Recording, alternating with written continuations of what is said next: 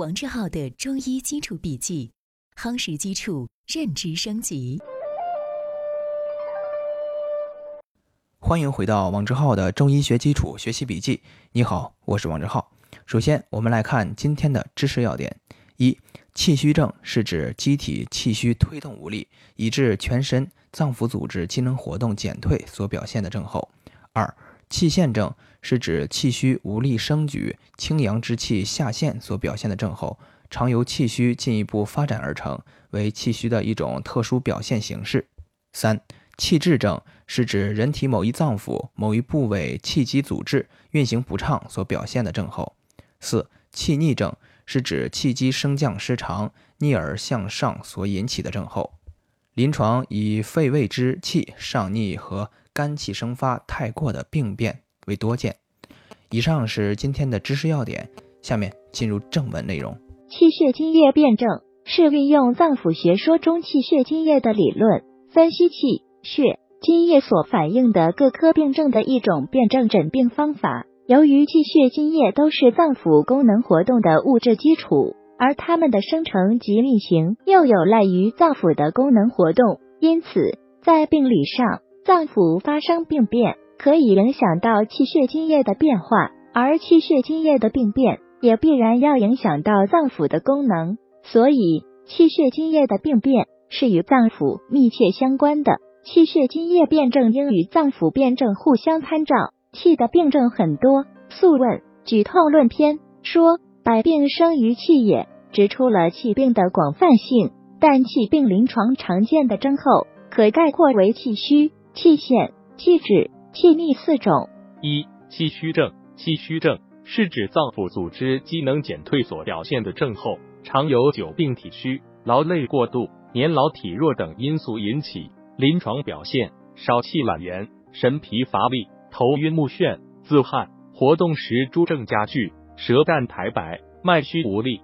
症候分析：本症以全身机能活动低下的表现为辩证要点。人体脏腑组织功能活动的强弱与气的盛衰有密切关系，气盛则机能旺盛，气衰则机能活动减退。由于元气亏虚，脏腑组织机能减退，所以气少懒言。神疲乏力，气虚清阳不升，不能温养头目，则头晕目眩；气虚毛窍疏松，外卫不顾，则自汗；劳则耗气，故活动时诸症加剧。气虚无力鼓动血脉，血不上盈于舌，而见舌淡苔白，运血无力，故脉象按之无力。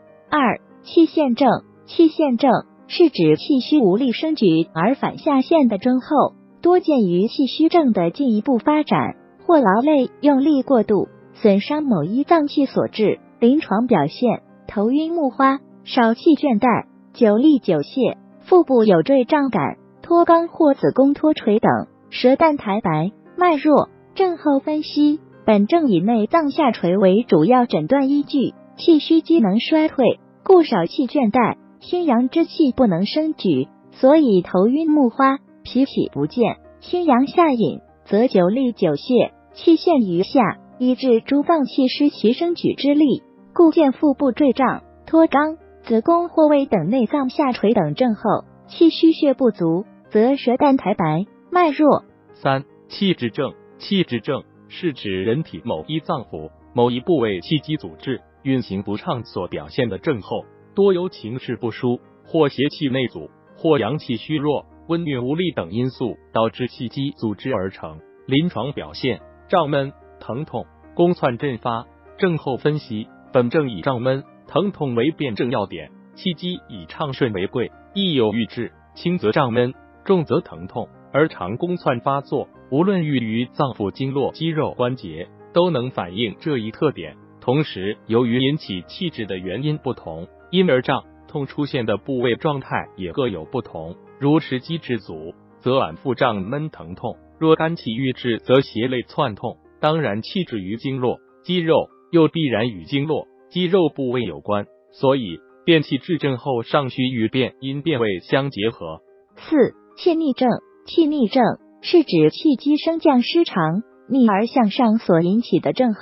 临床以肺胃之气上逆和肝气生发太过的病变为多见。临床表现：肺气上逆，则见咳嗽喘息；胃气上逆，则见恶逆、嗳气、恶心、呕吐；肝气上逆，则见头痛、眩晕、昏厥、呕血等。症候分析：本症以症状表现是气机逆而向上辩证要点：肺气上逆，多因感受外邪或痰浊壅滞，使肺气不得直发速降；上逆而发喘咳；胃气上逆，可有寒饮、痰浊。食积等停留于胃，阻滞气机或外邪犯胃，使胃湿和降，上逆而为恶逆，嗳气、恶心、呕吐；肝气上逆，多因运动伤肝，肝气生发太过，气火上逆而见头痛、眩晕、昏厥，血随气逆而上涌，可致呕血。以上是今天的正文部分。为了方便我们的共同学习，我将今天的主要内容绘制成了一幅思维导图。请你试着先不看文稿，仅通过思维导图回想我们本节笔记的内容，然后翻看文稿中的知识要点和正文内容，把自己没有掌握的知识点对应落实，将学到的新知附着在思维导图上，印在脑海里。好，这是本节笔记的第三个部分——思维导图部分。今天本节笔记留给你的思考提示：血瘀症是临床非常常见的一个症型，根据你的理解。血瘀的定义是什么？请你静心回顾，认真思考。希望今天是美好的一天，你我都能共同进步一点点。我们明天见。